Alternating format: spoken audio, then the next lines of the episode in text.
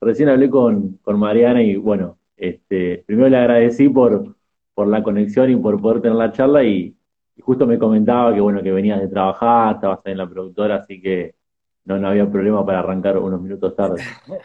Sí, pues tú sabes que en esta industria uno nunca sabe en las sesiones cómo se pueden alargar y todo, y estamos en un proyecto que, que se fue un poco de largo, pero, pero bueno, lo logramos, aquí estamos, aquí estamos.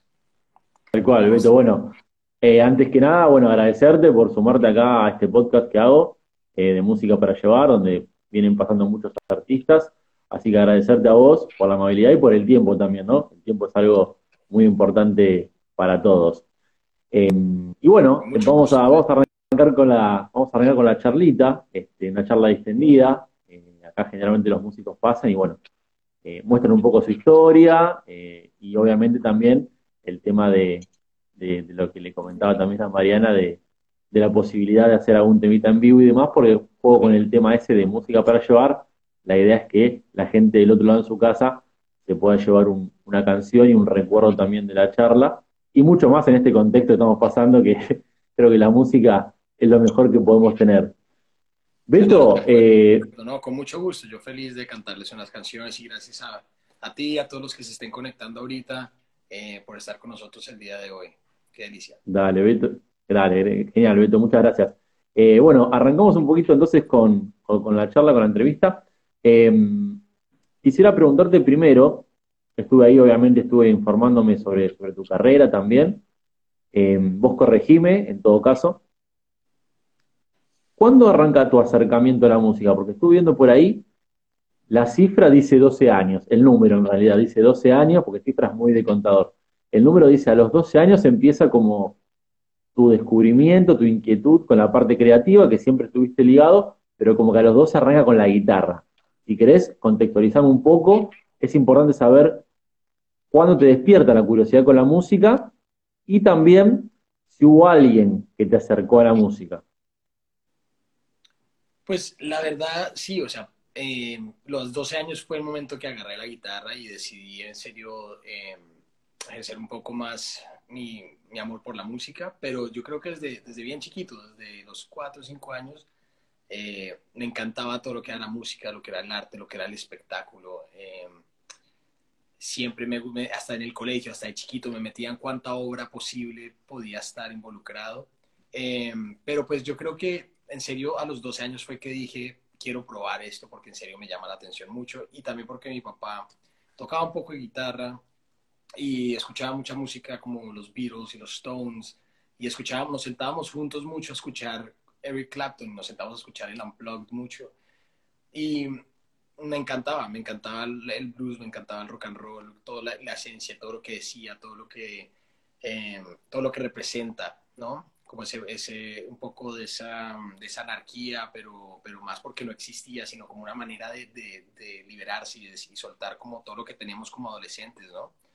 Y entonces, pues gracias a él, gracias a eso me, en serio,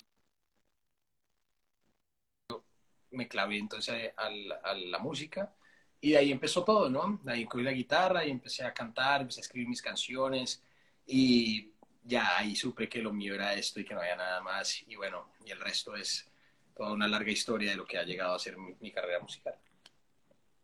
Está bueno, está bueno lo que contás y, es muy lindo siempre saber cómo uno inicia en este camino de la música, que es algo maravilloso.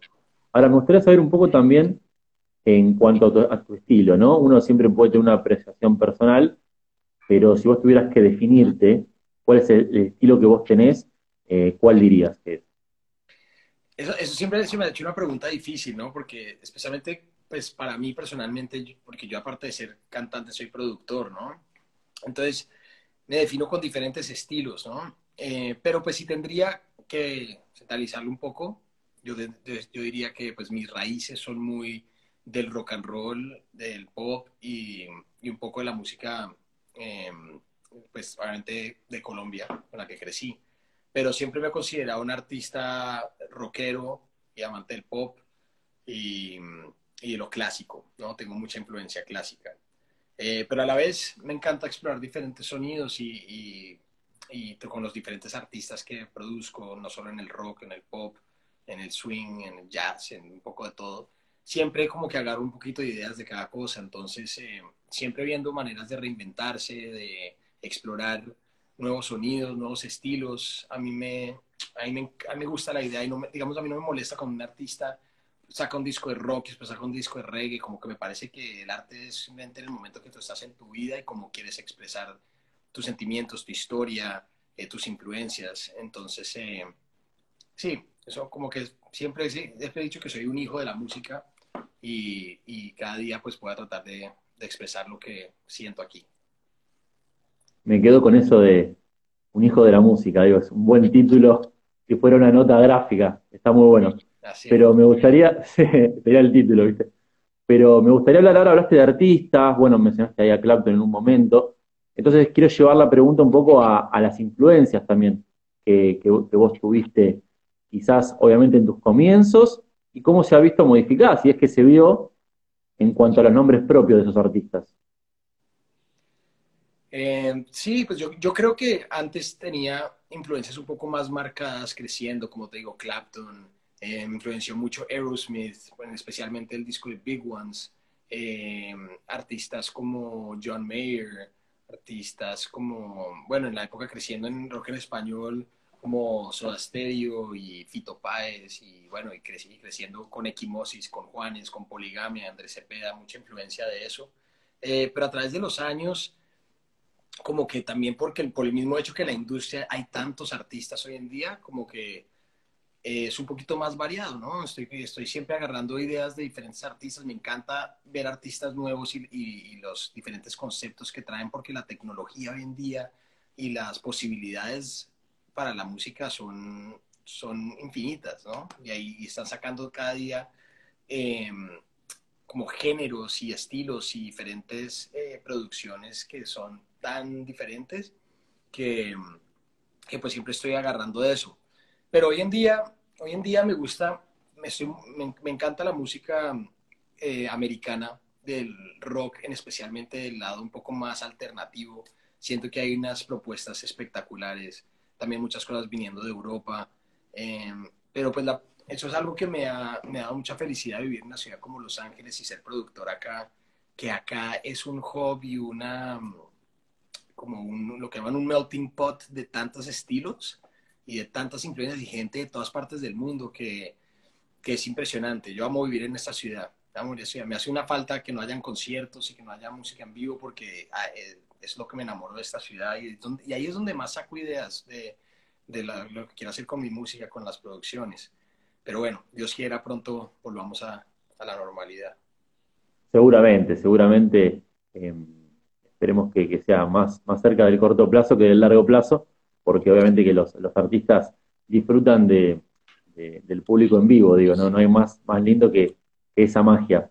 Ahora, bueno, ahí comentabas un poco, bueno, hace varios años estás eh, radicado ahí en Los Ángeles, obviamente venís de la música colombiana, ¿no? Eh, también la cantidad de artistas que, hay, que, hay, en Colombia es, impresionante. Eh, obviamente que uno siempre se da cuenta que por ahí sobresalen o por ahí son un poquito más este, siempre reconocidos por festivales o por lo que han hecho, como Juanes o Carlos Vives, Shakira, ¿no? Un poquito más lo que tiene con el pop y demás, pero hay mucha música interesante para, para conocer en Colombia. Y este cambio también de ir a Estados Unidos, ¿no? Como un lugar, y más Los Ángeles, como una meca también de la música latina. Bueno, le comentaba a Mariana que ahí está también Alejandro Lerner, que es un pianista muy conocido acá también en, en, en Argentina. Y quería ver cómo fue este, este no sé si definirlo como, como choque, ¿no? Como, como cambio brusco, digamos, si lo sentiste, eh, en tus primeros años, estoy hablando de Estados Unidos. ¿Te costó o, bajo ningún punto de vista, digamos? enseguida pudiste, pudiste sentarte y, adaptarte a lo que era la industria de ahí. Mira, algo, algo que pasó a mí muy curioso fue que cuando vivía en Colombia, a pesar que tocaba con muchos artistas eh, latinos, escribía mucha música en inglés. Y curiosamente, cuando me fui a vivir a Estados Unidos, que me fui para Boston, que me fui a estudiar música en, Berklee College of Music, que fue uno de los mejores momentos y experiencias de mi vida, curiosamente empecé a escribir mucho en español.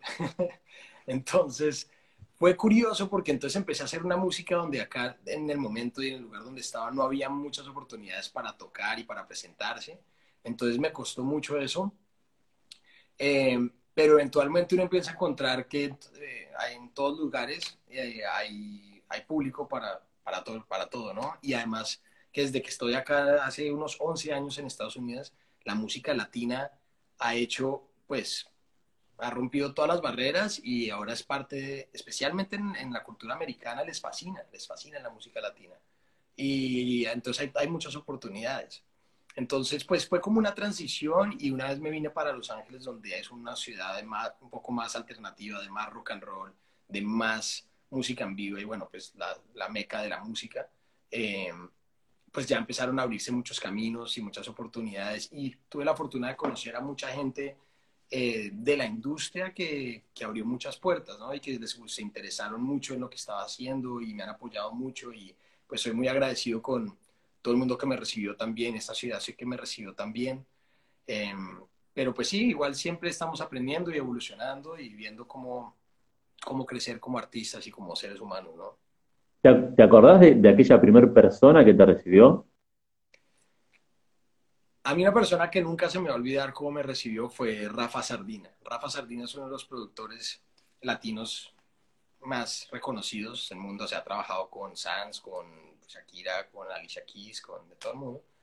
Y me acuerdo de cuando estaba acá, yo empecé a buscar y, y, lo, y lo, contacté y de una me, me, me, invitó a su casa. Me invitó a su casa, a su estudio, sacó un poco una botella de vino, se me sirvió una copa de vino. Yo decía, debe pensar que yo soy otra persona, porque no creo que esté. Sí, sí.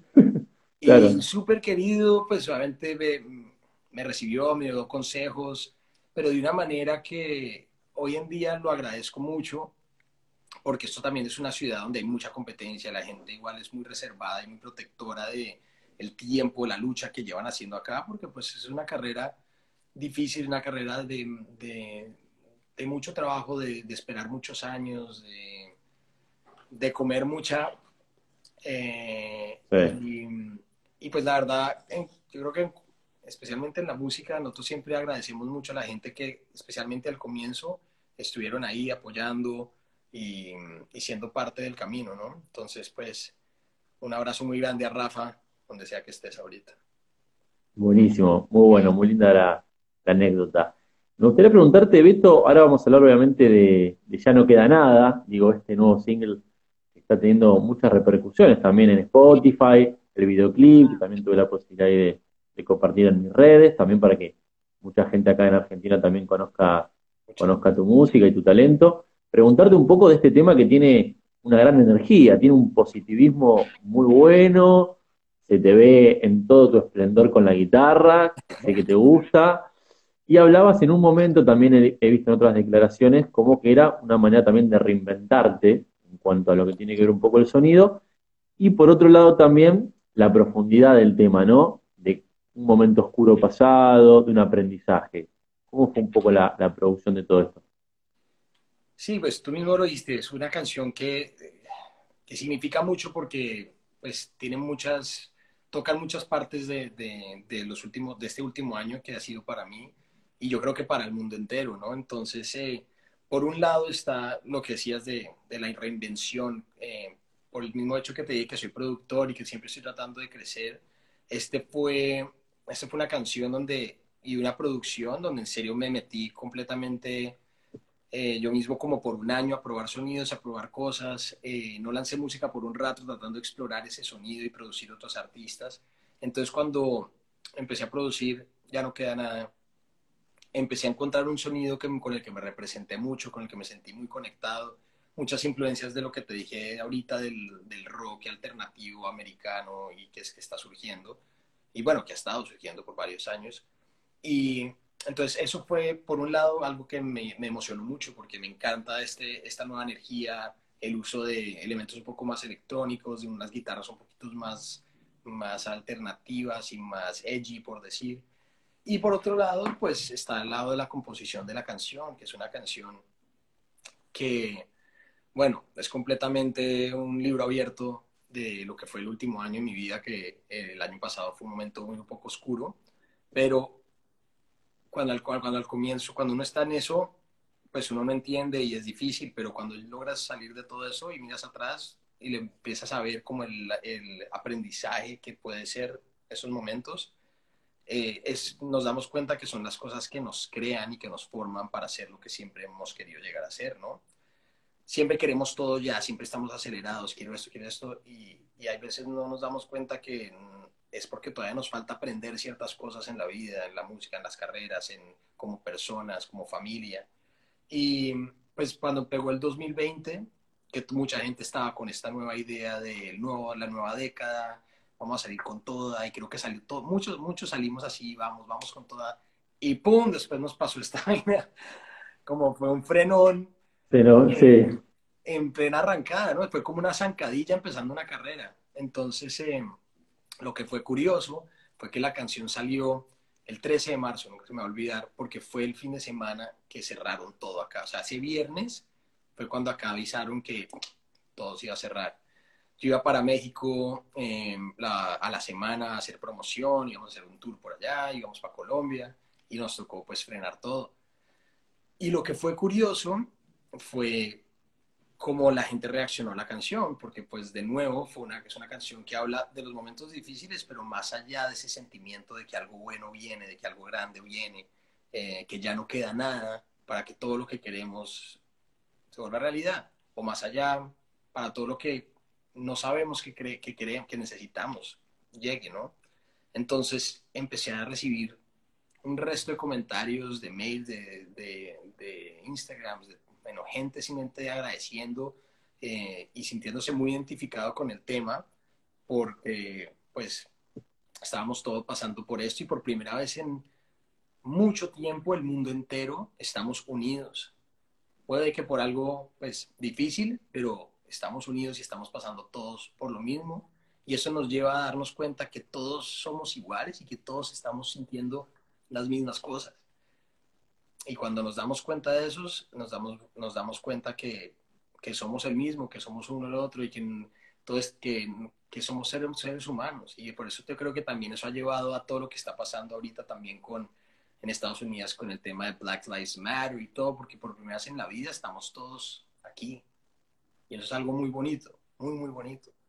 Entonces, pues, hasta ahí, eso, eso es lo que ha sido, ya no queda nada y pues nos, nos, nos ha abierto muchas puertas y me, me, tiene muy motivado y bueno, nos tiene entonces escribiendo muchas cosas nuevas que espero compartir con ustedes muy pronto. Está buenísimo lo que decís, Beto. La verdad que comparto en cada una de tus palabras.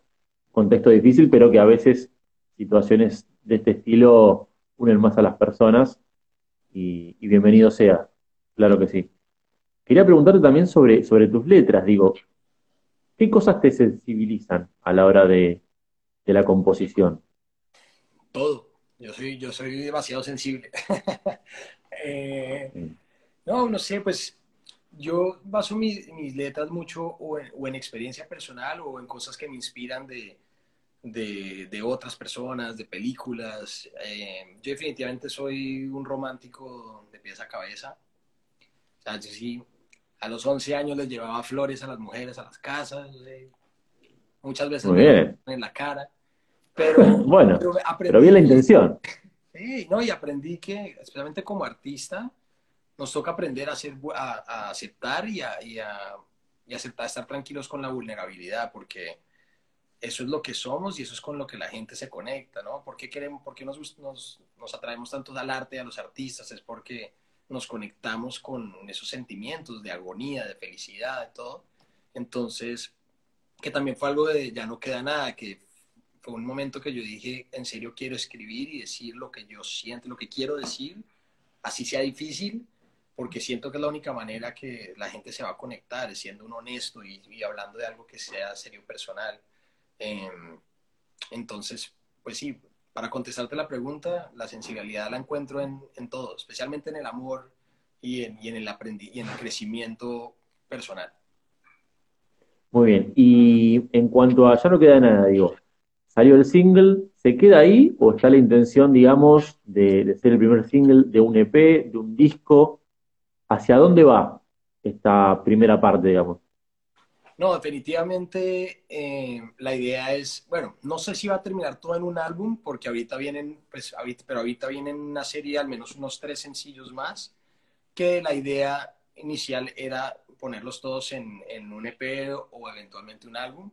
Eh, pero vamos a ver porque les tengo unas sorpresas. De pronto vienen vienen unas canciones ahorita eh, que primero, por primera vez voy a sacar en inglés, que también me emociona mucho, porque entonces estoy, estoy cruzando un poco ese puente entre lo que mi vida como latino, pero también el tiempo que llevo acá y las influencias que tengo acá. Entonces, pues eh, eso va a ser emocionante. Espero que les guste mi cantada en inglés. Espero que todo salga bien, rock and roll. Y si no, pues de mal. no, no, obviamente que, no, que nos va a gustar. Aparte, con un inglés tan fluido, va a salir maravilloso eso. Pero, ¿hay, hay, algún, algún plazo de tiempo? Digo, tenés, esto va a ser de acá a diciembre, lo vas a ir trabajando tranquilo. Eh, en cuanto al, lanzamiento, claro. Pues la idea, la idea ahorita ya tengo un sencillo listo, que la idea es sacarlo, vamos a ver si logramos a finales de julio si no agosto. Todavía estamos mirando bien la fecha de lanzamiento. Y la idea es sacar este año e, ese y probablemente dos sencillos más. Y podemos juntarlo todo, todo el próximo año, entonces, o sea, como un, como un EP o ya sea un álbum entero. Eso también lo estamos viendo. Pero al menos vamos a tener unas tres sencillos más este año. Eh, Dios quiera ya empiecen a abrir las cosas para poder salir a promocionar pues lo que sería ya el álbum entero, ¿no? Y poder salir a hacer eso. Pero bueno, tú sabes también cómo la industria ha cambiado y hoy en día pues se saca un poco más los sencillos porque a veces me asusto darle a la gente un álbum entero porque la gente tiende a escuchar, la gente hoy en día tiene una atención tan, tan pequeña que casi que hay que dar de a poquitos, ¿no? sí, eso lo, he hablado, coincido, lo he hablado con muchos artistas y me he mencionado también eso de que los tiempos han cambiado, digo, y quizás hoy se utiliza más el recurso de sacar un sencillo que de un álbum, ya como que el álbum, no digo que, digamos, desapareció como los dinosaurios, porque siguen vigentes, pero digo, es como que quizás queda más a, criterio de cada artista. Em, claro, yo creo que también es un tema como de, de, mercadeo un poco, que, como lo que le aconseja uno el equipo. Em, pero a mí siempre me ha encantado el, álbum, ¿no? Entonces yo creo que eventualmente quiero que mis canciones terminen en álbum, porque a mí personalmente desde chiquito me gusta coger un disco entero y, escuchar a un artista por un disco entero, porque una canción es como es como salir a comer y solo pedirte la entrada, ¿sí me entiendes? Hay que coger... Excelente, metáfora. Sí, entonces hay que, y, la historia que queremos contar a veces es muy difícil con una sola canción, porque pues esto es lo que sentí con, esta, con esto, pero tenemos tanto que queremos decir, pero pues a la vez es bonito que uno pueda lanzar una canción que la gente la, la digiera bien, la mastique, la disfrute, la baile, la cante, después salga la siguiente y eventualmente saca uno el álbum con un par de canciones extra donde ya la gente se pueda cantar la mitad. De hecho, no hay, no hay, es lo lindo de la música, ¿no? No hay, no hay, reglas, no hay una sola manera de hacer las cosas. Es lo lindo de la música, es lo lindo de la música y coincido, coincido con vos que no hay reglas. Beto, recién hablábamos de, tu faceta de cantante, pero también obviamente sos productor, lo, veníamos charlando al, principio de, la entrevista, y, y, me gustaría saber, en primer lugar, cómo convive, digamos, estos dos mundos, ¿no? El ser cantante y compositor y el productor, y después también con la cantidad de nombres que me he encontrado que has trabajado con ellos. Eh, corregime si no, eh, tengo a John Legend, me los anoté algunos, Jesse and Joy. Bueno, después también estuviste eh, a través de la guitarra con Maná, tocando con ellos, Moderato, una cantidad de nombres que cuando lo vi me pareció impresionante. Entonces, preguntarte nuevamente, digo, ¿cómo conviven estos dos mundos? Y también cómo, cómo es trabajar, digo, con artistas eh, de, esta, de este renombre, si se quiere, o, de esta trayectoria?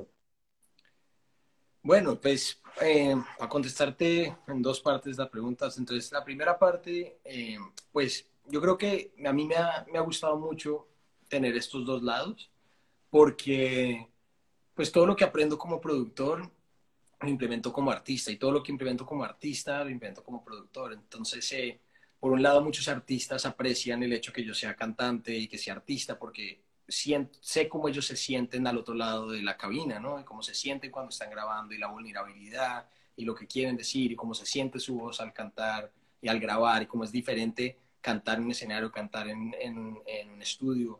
Entonces, pues todas esas, todas esas cositas, todos esos eh, esas eh, pues cosas que aprende uno como artista, pues entonces lo puedo, lo puedo implementar en el momento de grabar y, y entender por lo que la gente está pasando y guiarlos de una mejor manera a, pues a tener el mejor resultado, ¿no? Eh, y lo mismo como cantante, ¿no? Y, y, bueno, y la verdad, a la vez, pues muy agradecido porque pues también me ha abierto muchas puertas como artista el ser productor. Eh, tuve he tenido la oportunidad de trabajar, como mencionaste, con artistas muy reconocidos y también muchos artistas emergentes, ¿no? Que ambos, ambos son, son, son, son dos experiencias muy distintas, pero ambas gratificantes y difíciles por, por sus diferentes maneras, ¿no? Entonces, eh, y también, como en cualquier cosa, así estés acá, estés acá, la verdad depende de la, de la química, ¿no? Que hay entre productor y artista y la clase de persona que eres y cómo te comportas con la gente que trabaja contigo. Hay artistas famosos, grandes con los que he trabajado que han sido supremamente queridos y supremamente em, humildes. Y a la vez me han tocado unos que se creen la última Coca-Cola del desierto, con la que es difícil trabajar. Claro. Entonces, pues... Yo te iba, a preguntar eso. ¿Te pasó por ahí? Si querés dar nombre y si no, no sé, como vos quieras. te to como vos quieras. ¿Te tocó por ahí llevarte alguna desilusión con alguno y decir, tenía una imagen previa y después digo, ¿qué pasó? Pasa, pasa, sí. Eh, pues les cuento una historia. Eh, tuve la oportunidad de trabajar con una artista y actriz muy reconocida, muy, muy reconocida, en un estudio además espectacular en Malibu, con vista al mar, espectacular. Estuve trabajando con ella como una semana grabando voces. Eh, y además, en ese momento también estaba, yo, yo era novio de, una, de otra ingeniera que también trabajaba en el estudio. Y, y trabajamos toda la semana. Y al final le fui a pedir un, un, una foto, no ni siquiera para mí, sino para mi mamá, porque le encantaba su música. Y fue tan desilusionante como, como contestó y como, em, como nos hizo sentir como que estábamos ahí solo a trabajar para ella y como, bueno, no hubo, no apreciación por todo el tiempo, por todo el tiempo y trabajo que hicimos, que se me fue todo para el piso y pues, ¿qué, ¿qué se hace? Entonces desde ese día Barbara Streisand para mí... Mira vos, vos sabés que justo, justo tenía, tenía anotado el nombre y si no lo decías, iba a decir BS. Ah, sí. iba a decir BS porque lo tenía anotado entre todos los artistas que figuran eh, que han trabajado con vos, tenía BS, aparte me dijiste actriz y dije, Bárbara Streisand. lo tenía agendado acá, por si no lo decías. lo tenía anotado. Así que bueno, una desilusión, una gran actriz. Eso a veces, eso a veces pasa también, ¿no? Que uno tiene por ahí una imagen previa o un, preconcepto de alguien y lamentablemente después eh, termina siendo lo contrario o viceversa también, ¿no? Puede pasar. Y también uno nunca sabe, ¿no? Uno no sabe también por qué está pasando esa persona. De pronto, una semana después hubiera sido diferente, pero a mí me quedó marcado así y de mala. Claro, ahí aprovecho a mandar unos saluditos. Eh, Beto, estuvo Ale recién que pedí un tema. Tania, que también estuvo conectada y dijo saludos de ah, Chile. Hay una genia, una, una, artista muy, muy, muy grosa, como se dice acá en Argentina, muy genia de Chile. Ahí está Gal Míguez, eh, jaja, tiró el nombre, qué crack, por lo de Bárbara Streisand. Así que bueno, está contento Gal por porque tiraste el nombre. Este, después también estaba Dani conectada, mandando saludos. Bueno, acá la gente, de a poquito voy a ir leyendo un poco más. Paulish también mandaba saludos, gran productor. Eh, así que voy a ir leyendo de a poquito, porque esto va, viste, como una cascada, va rapidísimo y se hace difícil, se concentran en la charla y después, claro, después te dicen, che, no leíste mi mensaje. Bueno. A todos, abrazo, grande. Claro, ahí está toda la gente, vamos a ir leyendo de, de a poquito con Beto. Un abrazo, eh, Andrea, Diego, un abrazo muy grande. ¿De dónde, de dónde se están conectando? Cuéntenos de dónde se conectan. Claro, ahí está. Cuenten, cuenten, cuenten, están conectando, eh, que están, ya cenaron, cuenten lo que, cualquier situación en la que estén pasando ahora. Este, y obviamente compartan y difundan para que la música de Beto también sea muy conocida acá en Argentina, que es un poco la, la intención también de, de, música para llevar, difundir. Eh, eh el artista que está, primero, siempre el artista, siempre el artista primero y después, bueno, el podcast también, así de paso conocen las otras entrevistas que, he realizado, ¿no? Pero bueno, claro ante todo más, más la humildad. Ya más que gracias, gente, gente, como tú en estos momentos que le están dando em, eh, lugar y plataformas a los artistas para, para, expresar todo lo que estamos diciendo, que ahorita que no tenemos la tarima, pues al menos, gracias a Dios, tenemos este tipo de oportunidades para compartir con la gente, cantarles un par de cancioncitas, expresar un poco la historia que tenemos y pues bueno, en serio, muchas gracias. Bueno, muchas gracias Beto por tus palabras realmente y, y sí, la verdad que sí, eh, en un momento difícil como el que, como el que se vive a nivel mundial, está bueno tener estas, estas posibilidades de, poder conectarnos, de tener una charla distendida y, agradable con músicos eh, y que puedan difundir también su música. Ahí dice Gal, dice Buenos Aires, acabando de estrenar un video live. Gal también músico, así que también lo puedes escuchar a él. Eh, acaba de estrenar un video live, así que bueno, también con Gal arreglaremos para... Vamos a todos el video live después, va a ser muy bien. Ahí estamos, sí, claro que sí, ahí vamos a estar viendo el material de, legal. Bueno, y preguntarte, ya que estamos hablando un poco ahora de mi país, que quedó ahí dando vuelta, nombraste a Fito Páez también, digo, ¿qué, artistas musicales de acá de Argentina te gustan? ¿Con alguno te identificás? ¿Fue parte de, tu adolescencia? Me, encanta, soy muy fan de la música de, Coti, me encanta, parece que es un gran compositor, gran, gran compositor. Eh, obviamente Calamaro, Calamaro para mí también es una gran influencia, me encanta su música, me la pasé chiquito tocando sus canciones mucho. Eh, yo tengo un amor por Argentina grandísimo, grandísimo. Amo Argentina, mi, muchos amigos estudiaron en Argentina, mi hermana estudió en Argentina, me la pasé, fui fácil cinco años, cinco veces Argentina. Eh, me encanta, me encanta. Siempre nos quedamos por ahí en Palermo, me encanta la energía, el rock and roll que hay allá. Eh, tuve novia argentina por más de tres años hermosas, pero que igual de hermosas son igual de bravas. Eso sí, furia. Dios mío, Dios mío. sacarle la piel de carácter. a una argentina es, es peligroso, peligroso. pero, me encanta, me encanta. Amo mucho Argentina. Eh, eh, tengo, tengo muchas ganas de ir a Argentina a tocar. Me escriben mucho ustedes todo el tiempo que vaya a tocar por allá y se los juro que apenas tengan la oportunidad, por allá estaré. Me muero de ganas de compartir con ustedes. ¿Todavía no tuviste la oportunidad entonces de tocar acá? Eh, sí? No, no, la verdad no. Cuando, las veces que fui fue a visitar a mi hermana y de vacaciones y paseo, nunca a tocar. bueno, estaría bueno que estaría bueno que cuando todo esto se acomode un poco, bienvenido Beto acá a Palermo. Vamos a, vamos a hablar ahí con alguna gente para que Beto muestre su música, se tiene que conocer acá, por favor. Me encantaría, me encantaría, eso sí, delicioso, delicioso. Con tal que me saquen a comer una buena carnecita y una copita de vino, estamos bien. Con por eso, favor. me pueden pagar, con eso ya no necesito nada más. Bueno, yo tengo, yo tengo una de mis amigas también, este, Andrea, que ella se considera más argentina que colombiana, pero es de Bogotá, es una amiga mía, eh, hincha fanática de River como yo, entonces bueno, también hemos ido a la cancha y todo. Y ella me hizo, me hizo conocer y probar las arepas, por ejemplo.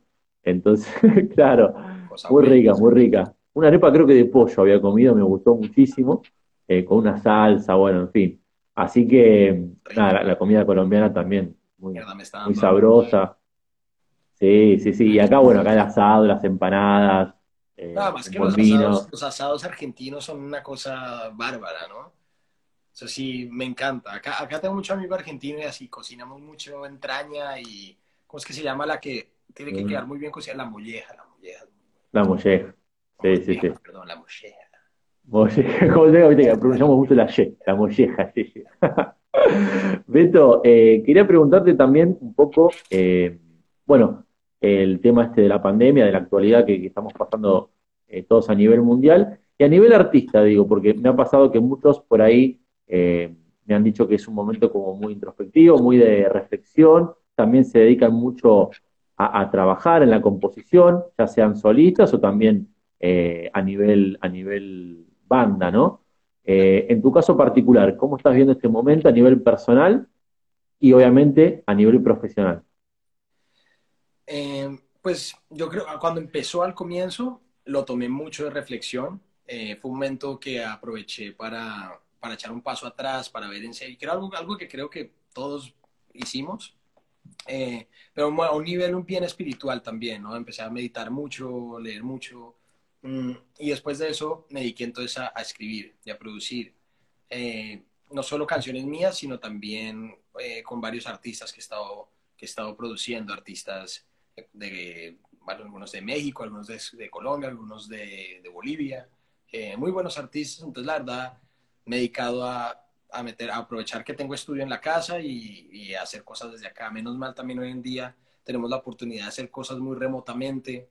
Eh, ahorita el 10, estén muy atentos, el, el, esta próxima semana empiezo a, a, contarles bien a poner en redes, pero el, el, próximo viernes sale un video, un video y una canción eh, que produje con mi hermano, que también es un productor increíble, que se llama Fed J y producimos una canción con muchísimos artistas latinoamericanos y músicos latinoamericanos, todos en diferentes partes del mundo y todos desde sus casas grabando, mandando, mandando todo y juntando videos de cada uno desde su casa. Y eso quedó espectacular y lo estamos lanzando con una fundación que se llama Un Techo para mi País, una fundación latina. Sí. ¿La conoces? Conocida, conocida, sí, un sí, trabajo sí. increíble. Le están llevando kits alimenticios y montando unas estaciones de higiene en las, en las regiones más remotas de los países más afectados latinoamericanos. Entonces vamos a lanzar esto con, con el fin de, de todo, de hecho, todo lo de esta canción, todo lo que gane esta canción va para la fundación, eh, tratar de también llamar donaciones de la gente, entonces pues eso ha estado muy bonito ser parte de eso, o sea, tratar de poner nuestro granito de arena como artistas. Eh, yo creo que esto nos ha, nos ha también abierto los ojos a muchos que tenemos que hacer más por el medio ambiente, que tenemos que hacer más por el mundo y por las personas que en serio lo necesitan. Así que pues aprovechando eh, este tiempo para, para, hacer eso, para crear, para producir, para escribir nuevas cosas y bueno, también para reflexionar, ¿no? Entonces, está, está, muy bueno, está muy, está muy bueno lo, lo, que decís, Beto, y aparte también todo lo que se puede hacer, ¿no? De manera benéfica para colaborar, porque también la industria musical, como cualquier industria, siempre hay mucha gente, ¿no? Que está detrás, que por ahí no se la conoce, ¿no? Este, de un asistente de sonido, etcétera, etcétera, mucha gente importantísima que también tiene familias y digo, todo lo, lo, lo que ha traído esta pandemia, ¿no? De, de no poder eh, tener los shows en vivo, de tener que cancelar un montón de trabajo, sí. entonces se hace muy difícil y la cuestión eh, de hacer algún festival de manera online o, o, o bajo la metodología que sea, eh, es muy importante y muy destacable, ¿no? En, en, un contexto tan, tan difícil como este.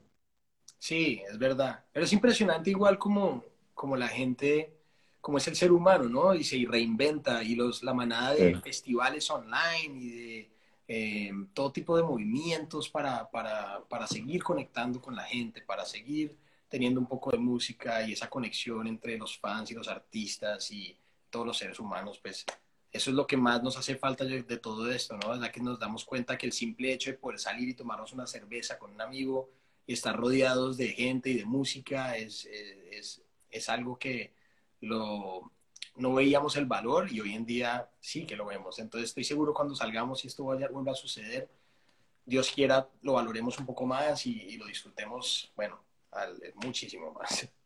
Sí. Ojalá sí sea, Beto, ojalá sí sea. Eh, y esperemos que, todo se pueda solucionar, como siempre digo, más pronto para, para poder disfrutar de la música en vivo, que me parece que es, la magia que construye absolutamente todo, desde la relación del artista con el público y, y también con, con, la magia que se vive, ¿no? El que pudo, el que tuvo la posibilidad de ir a un recital, un show, eh, tiene, calculo, la misma apreciación que yo. Beto, pedirte ahora sí eh, un mini break, un ratito de algún tema para tocar, eh, el que vos tengas ganas, eh, puede ser Ya no queda nada, o puede ser alguno de, también de tu álbum de huellas. Si querés vamos con el Ya no queda nada.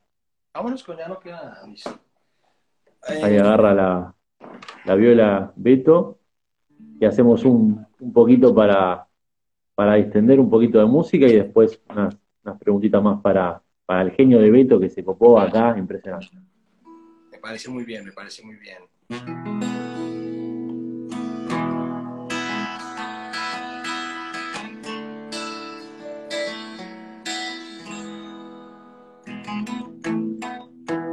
Afinamos esto un poquito. Si lo vamos a hacer, lo vamos a hacer bien.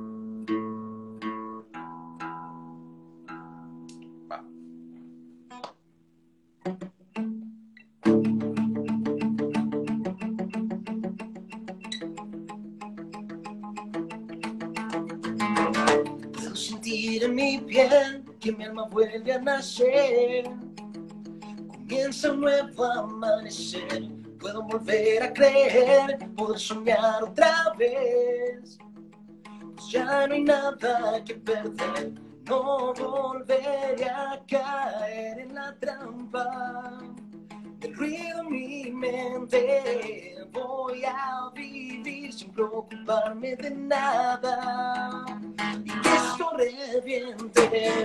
Siento que algo nuevo se aproxima esta vez. Se y se siente. Pero me acuerdo de lo que vivimos ayer. Hoy somos más fuertes. Puedo vivir lo que quiera. Cantar lo que sea. Ser un romántico, un lunático, un maniático. Siento que algo nuevo se aproxima esta vez. Perdido en la oscuridad, no me podía escapar. Y el mundo giraba al revés, tuve que ver el temblor y renacer del dolor. Eso nos hace mejor, no volver a caer en la trampa mi mente. Voy a vivir y disfrutar este viaje. Damos el tiempo, siento que algo nuevo se aproxima esta vez. Se nada y se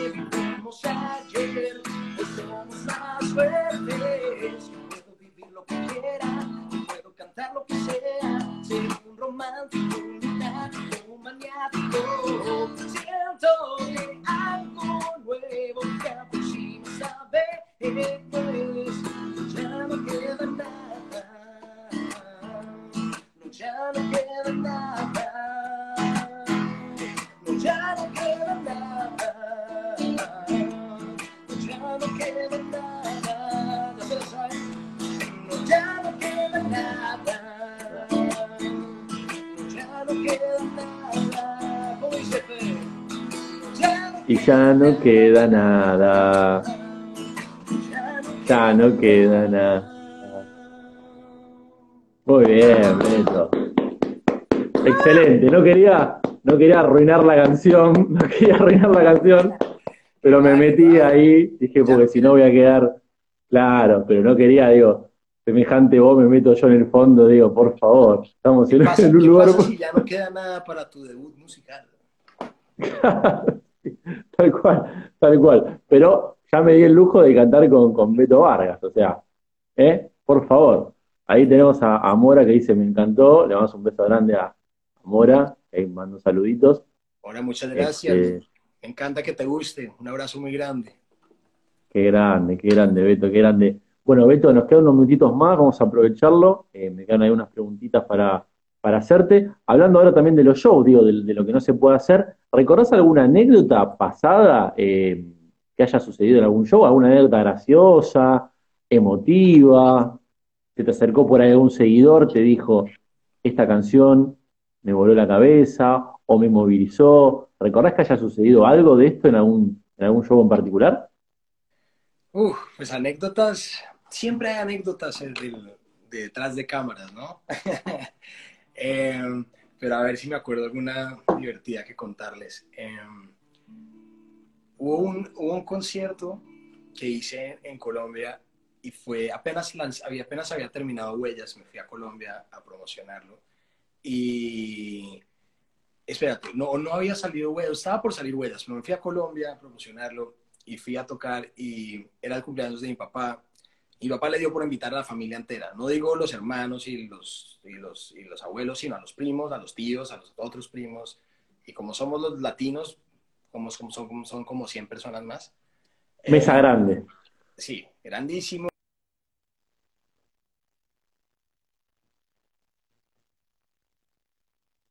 A ver, ya Beto, que lo perdimos.